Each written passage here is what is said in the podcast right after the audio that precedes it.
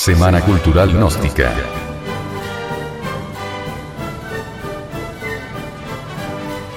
Sobre el conocimiento de nuestra psiquis.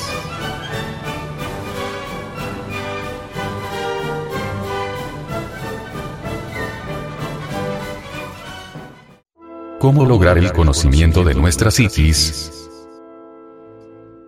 Nosotros necesitamos, en verdad, autoconocernos. Eso es indispensable para transformar radicalmente nuestra existencia, que se encuentra llena de sufrimientos, amarguras, conflictos, problemas, angustias, etc., de toda índole. En el frontispicio del templo de Delfos existe una inscripción que dice, Hombre, conócete a ti mismo y conocerás al universo y a los dioses. Solo conociéndonos a sí mismos, podemos trabajar directamente sobre nuestra psiquis, o sea, sobre nuestra forma de pensar y sentir. Si no nos conocemos a sí mismos, ¿cómo trabajaríamos sobre sí mismos? Imposible. Lo que estamos buscando con estos estudios gnósticos es un cambio, una mutación radical, y esto solamente es posible autoexplorándonos, porque así podremos trabajar psicológicamente sobre nosotros mismos. Ahora bien, cuando se habla de trabajar psicológicamente sobre nosotros mismos, debe saberse entender.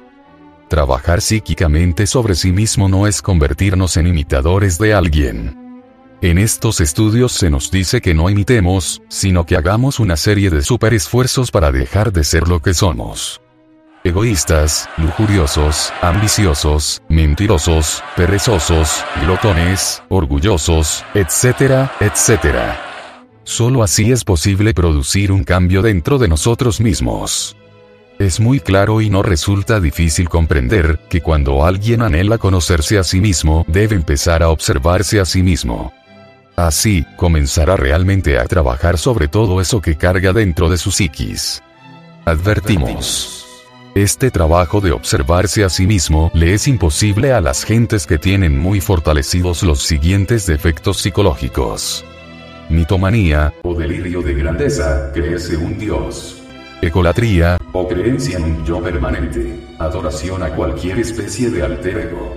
Paranoia, o sabiondez, autosuficiencia, engreimiento, creerse infalible, orgullo místico, persona que no sabe ver el punto de vista ajeno. Pues, este tipo de personas tienen la convicción absurda de creerse que poseen unidad psicológica. Piensan que tienen un yo permanente. Esta situación es óbice para trabajar seriamente sobre sí mismo. La gran mayoría de la humanidad tiene la convicción absurda de pensar que solo tienen un yo. En Gnosis se piensa diferente. En Gnosis se sabe que la ira es un yo, que el orgullo, que los celos, que la envidia, que la venganza, que el amor propio, que la autoestima, que la lujuria, etcétera, etcétera.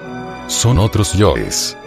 Quien siempre cree que es un solo yo permanente e inmutable, nunca será capaz de separarse de sus propios elementos indeseables, porque considerará cada pensamiento, sentimiento, deseo, emoción, pasión, afecto, etcétera, etcétera, etcétera, como funcionalismos diferentes, inmodificables, de su propia naturaleza y hasta se justificará ante los demás, diciendo que tales o cuales defectos personales son de carácter hereditario.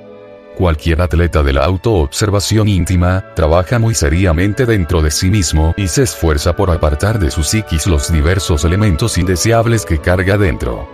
Si uno de verdad y muy sinceramente comienza a observarse internamente, resulta dividiéndose en dos. Observador y observado. Si tal división no se produjera, es evidente que nunca daríamos un paso adelante en la vía maravillosa del autoconocimiento. ¿Cómo podríamos observarnos a sí mismos si cometemos el error de no querer dividirnos entre observador y observado? Si tal división no se produjera, es obvio que nunca daríamos un paso adelante en el camino del autoconocimiento. ¿Cómo podría conocerse a sí mismo quien nunca ha observado su psiquis? ¿De qué manera podría alguien auto-observarse si no se divide previamente en observador y observado? Naturalmente es imposible conocernos psicológicamente si nunca nos hemos dividido entre observador y observado. ¿Por qué? porque siempre tomaremos todos nuestros procesos psicológicos como funcionalismos de un yo único, individual y permanente, y de esta manera nos encontraremos tan identificados con todos nuestros errores psicológicos, que los tendremos tan unidos a sí mismo, que perdemos por tal motivo la capacidad para separarlos de nuestra psiquis. Obviamente, personas así jamás pueden poseer conocimiento de sí mismo, son gentes condenadas a la más rotunda ignorancia. Es lamentable que por falta de observación de sí mismo los seres humanos estén fabricando innumerables yoes o demonios que roban parte de nuestra conciencia y de nuestra vida.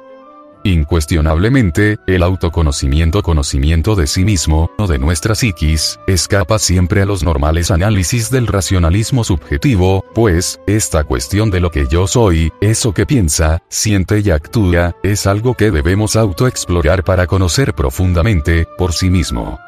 Cada cual es muy libre de pensar lo que quiera y la razón subjetiva del ser humano da para todo, lo mismo puede hacer de un chimpancé un hombre,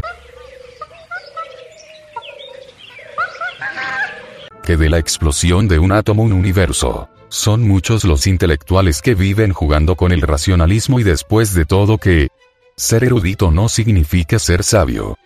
Los ignorantes ilustrados abundan como la mala hierba y no solamente no saben sino, además, ni siquiera saben que no saben. Entiéndase por ignorantes ilustrados los sabiondos que creen que saben y ni siquiera se conocen a sí mismos. Necesitamos conocernos a sí mismos por vía directa sin el proceso deprimente de la opción. En modo alguno sería esto posible si no nos auto-observáramos en acción de instante en instante, de momento en momento. No se trata de vernos a través de alguna teoría o de una simple especulación intelectiva. Vernos directamente tal cual somos es lo interesante. Solo así podemos llegar al conocimiento verdadero de sí mismos, de nuestra psicología íntima. Aunque parezca increíble nosotros estamos equivocados con respecto a sí mismos. Muchas cosas que creemos no tener tenemos y muchas que creemos tener no tenemos. Nos hemos formado falsos conceptos sobre sí mismos y debemos hacer un inventario para saber qué nos sobra y qué nos falta. Suponemos que tenemos tales o cuales cualidades que en realidad no tenemos y muchas virtudes que poseemos ciertamente las ignoramos. Somos gente dormida, inconsciente y eso es lo grave. Desafortunadamente, pensamos de sí mismos lo mejor y ni siquiera sospechamos que estamos dormidos. Las sagradas escrituras insisten en la necesidad de despertar, mas no explican el sistema para lograr ese despertar.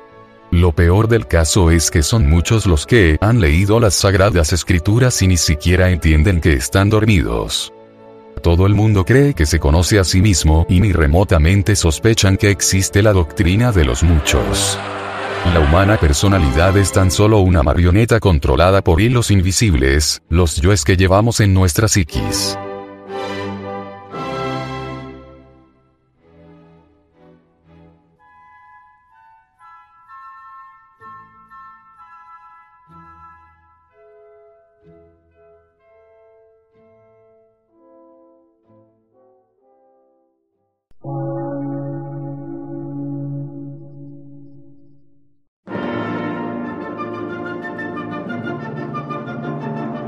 Emisora, gnóstica, transmundial. Por una nueva civilización y una nueva cultura, sobre la faz de la Tierra.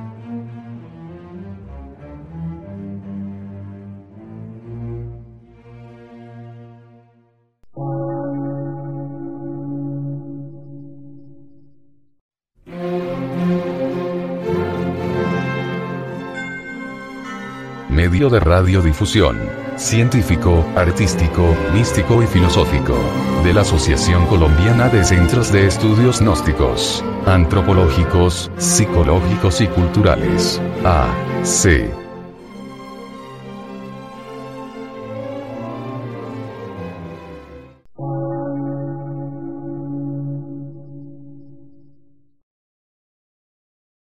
Lectura en movimiento. Difusión sin fronteras.